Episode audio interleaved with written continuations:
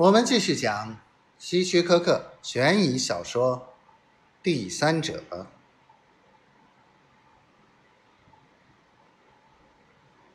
法官大人，被告的律师说的不对，我需要弄清证人的性格，所以才问这个问题。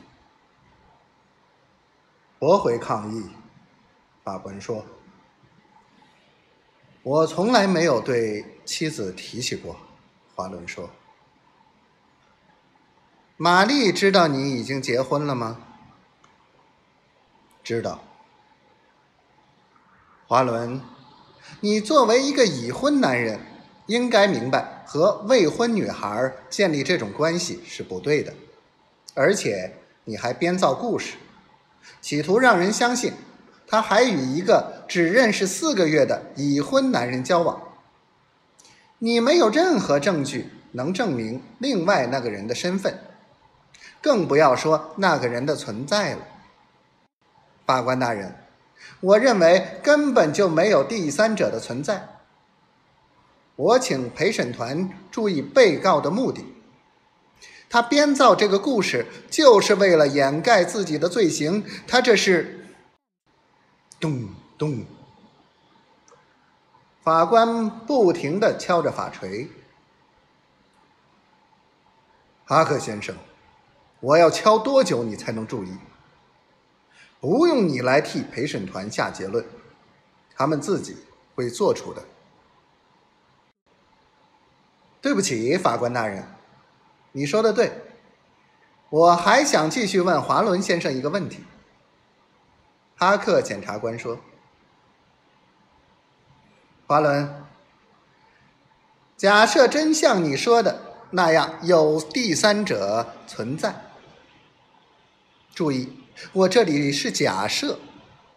那么你认为他为什么要杀害玛丽呢？难道他是为了自己的名誉吗？我想一定是玛丽不肯堕胎，于是他一怒之下便殴打她，结果失手。打死了他。当然，他也是为了保住自己的名誉，因为我听玛丽说过，那个男人是个大人物。这是你的猜测？对，华伦先生，你看我说的是不是事实？你指望我们相信你的品德，所以才承认和这个女孩有关系。你指望我们相信你只是同情和慷慨，别无其他动机，才承认给过他送过礼物。